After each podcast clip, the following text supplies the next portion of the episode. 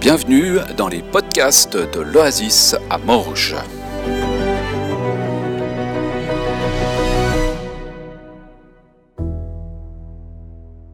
Ce matin, nous allons aborder une thématique, c'est la gloire de Dieu. Comme vous pouvez le voir euh, sur notre tableau, Solideo Gloria, à Dieu seul la gloire. Et je me suis posé la question, mais qu'est-ce donc que la gloire de Dieu? Et dans Romains 14, les versets 7 à 8, nous lisons, En effet, aucun de nous ne vit pour lui-même, et aucun ne meurt pour lui-même. Si nous vivons, c'est pour le Seigneur que nous vivons, et si nous mourrons, c'est pour le Seigneur que nous mourrons. Ainsi, soit que nous vivions, soit que nous mourions, nous appartenons au Seigneur. Et plus loin, il est dit au verset 12, Ainsi donc, chacun de nous rendra compte à Dieu pour lui-même. Qu'est-ce que la gloire de Dieu? Et, souvent, quand j'essaie de m'imaginer qu'est-ce que c'est la gloire de Dieu, j'ai un peu comme, euh, comme cette image d'une poussière, d'une nuée, d'un brouillard, d'un nuage qui environne Dieu. Comme s'il y avait des, des paillettes autour de Dieu et comme si la gloire de Dieu avait une substance. Et en fait, ça nous pose une seconde question. Ça veut dire quoi glorifier Dieu? Est-ce que ça voudrait dire qu'à chaque fois que j'adore Dieu, à chaque fois que je le glorifie, que je lui rends gloire, est-ce que ça veut dire que cette nuée qui entoure Dieu augmente? Est-ce que ça veut dire que j'ai un impact sur la gloire de Dieu? C'est intéressant de souligner que le terme hébreu utilisé pour parler de la gloire de Dieu, pour parler de la gloire, c'est kabod. Et en fait, naturellement, euh, littéralement, il est traduit par poids. C'est-à-dire que lorsque la Bible parle de la gloire de Dieu, elle parle du poids de Dieu. Et donc, on peut très facilement utiliser cette image, en fait, pour comprendre qu'est-ce que la gloire de Dieu. C'est un peu comme l'image d'une balance, où d'un côté, il y aurait toute la création, euh, tout le cosmos, tout le monde, tout ce qui a été créé, et de l'autre, il y avait Dieu.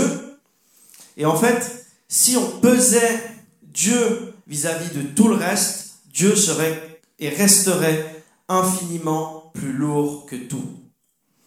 Et non seulement il est infiniment plus lourd que tout, mais tout le reste rend quand même gloire à Dieu. Et c'est-à-dire que tout le reste n'est pas Dieu, mais toute la création, tout ce qui vit, célèbre Dieu. Nous avons un Dieu qui pèse lourd. Et j'aime même dire, on a un Dieu qui pèse dans le game.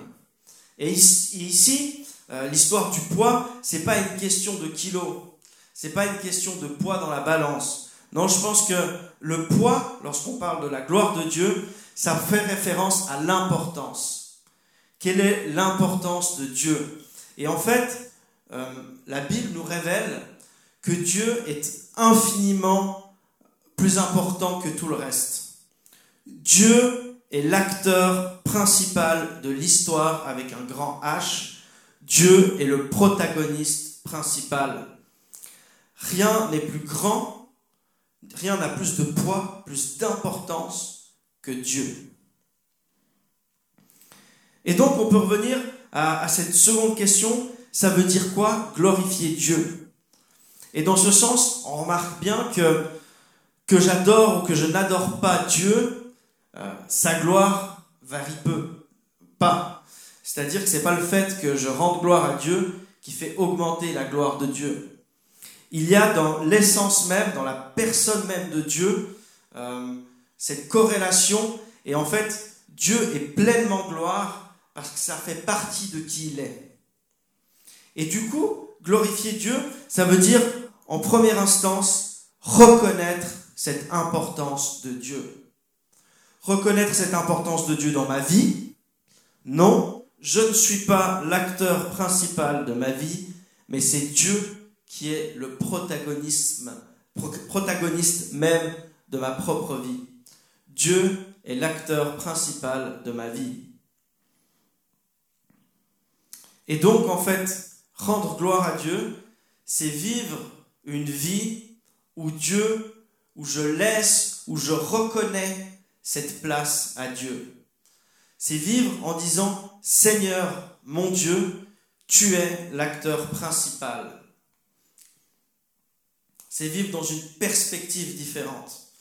Et donc, lorsque euh, on s'est retrouvé à Saint-Loup avec euh, le conseil pastoral pour prier, et que cette euh, place pour la gloire de Dieu dans notre Église, cette phrase est venue en fait par rapport à la gloire de Dieu, ce qui habitait nos cœurs, ce qui nous pesait, ce que l'Esprit en fait a mis sur nos cœurs, c'est que la communauté, que l'oasis reconnaisse pleinement et entièrement ce rôle central de Dieu dans la communauté.